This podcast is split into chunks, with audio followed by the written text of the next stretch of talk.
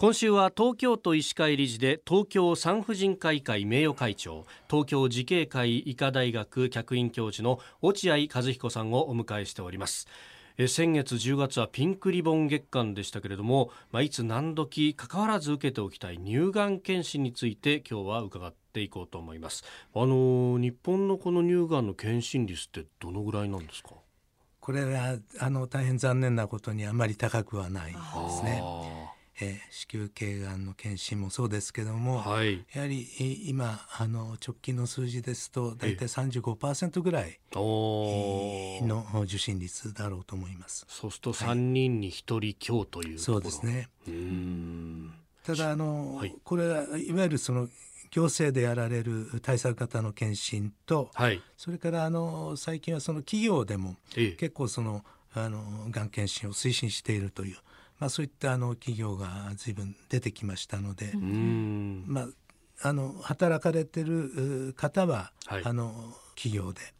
こういったものを盛り盛り上げていくということが必要だろうというふうに思いますね。あの健康診断のオプションとして例えばその乳がんの検診というか診察っていうのはついている場合もありますよね。ありますね。ええ、うん本当はそういったものが全部合算してどのくらいの受診率になっているかということがあの大事なんですけども、うんはい、我が国ではそのそれぞれあの別々あるいはでカウントされてますんでなかなかこう全体像を把握するっていうのがなかなか難しいところも正直なところございますね。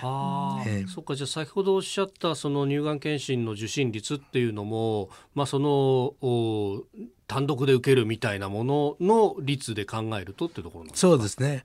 だからもうちょっとは高いでしょうけども、まあ、それでもあの欧米の780%っていうデータには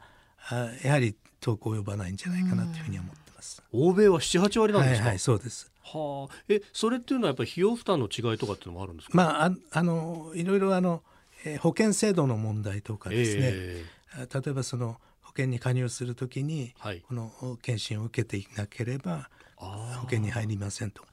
そういうあのいろんなその制度のあれはありますけども、ええやはりそのそれぞれ個人個人が持たれている意識というのも随分違うように思いますね。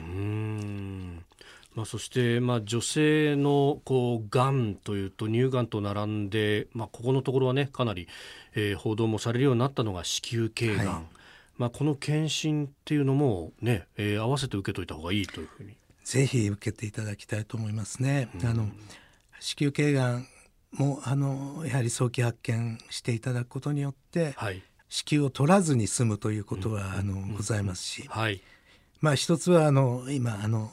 えー、積極的な干渉がなされていませんけれどもあの子宮頸がんに対してのはい、あのワクチン、ワクチンによる一時予防それからあの検診による二次予防、はい、まあ、これがあのセットで行われるのが理想的なことではないかなというふうに思ってます。うん。まあ、これ子宮頸がんのワクチンについて、まあねえー、ちょうど思春期にあたる、まあ、これ中学生ですかね、はい、女あの女の子に、えー、接種というもの。これあの、ね、積極的な干渉は止まってますけれどもこれあの基本的には国費で全部やる形になってるわけですね。はいはいはい、今でもあのワクチン接種はできますから、うん、ですからそれぞれの主治医の先生方と、えー、お母さんがあのお嬢さんと一緒になってお話を聞いて、はい、十分理解した上で接種をしていただくということが大事だろうと思ってます。うんこれ若い方々のこう癌で命を落とすの病気の相当な数をこの子宮頸がんが占めてしまってるんですよね。そうですね。それであの特にあの30歳40歳ぐらいの女性の中で、はい、あのどんどんその子宮頸がんの罹患率っていうのは増えてますからやはり、えー、なんとかあのその辺の理解を深めていただくということが大事だろうと思います。今週は東京慈恵会医科大学客員教授落合和彦さんに周囲も理解したい女性の体の不調について伺いました。先生一週間どうもありがとうございました。ありがとうございました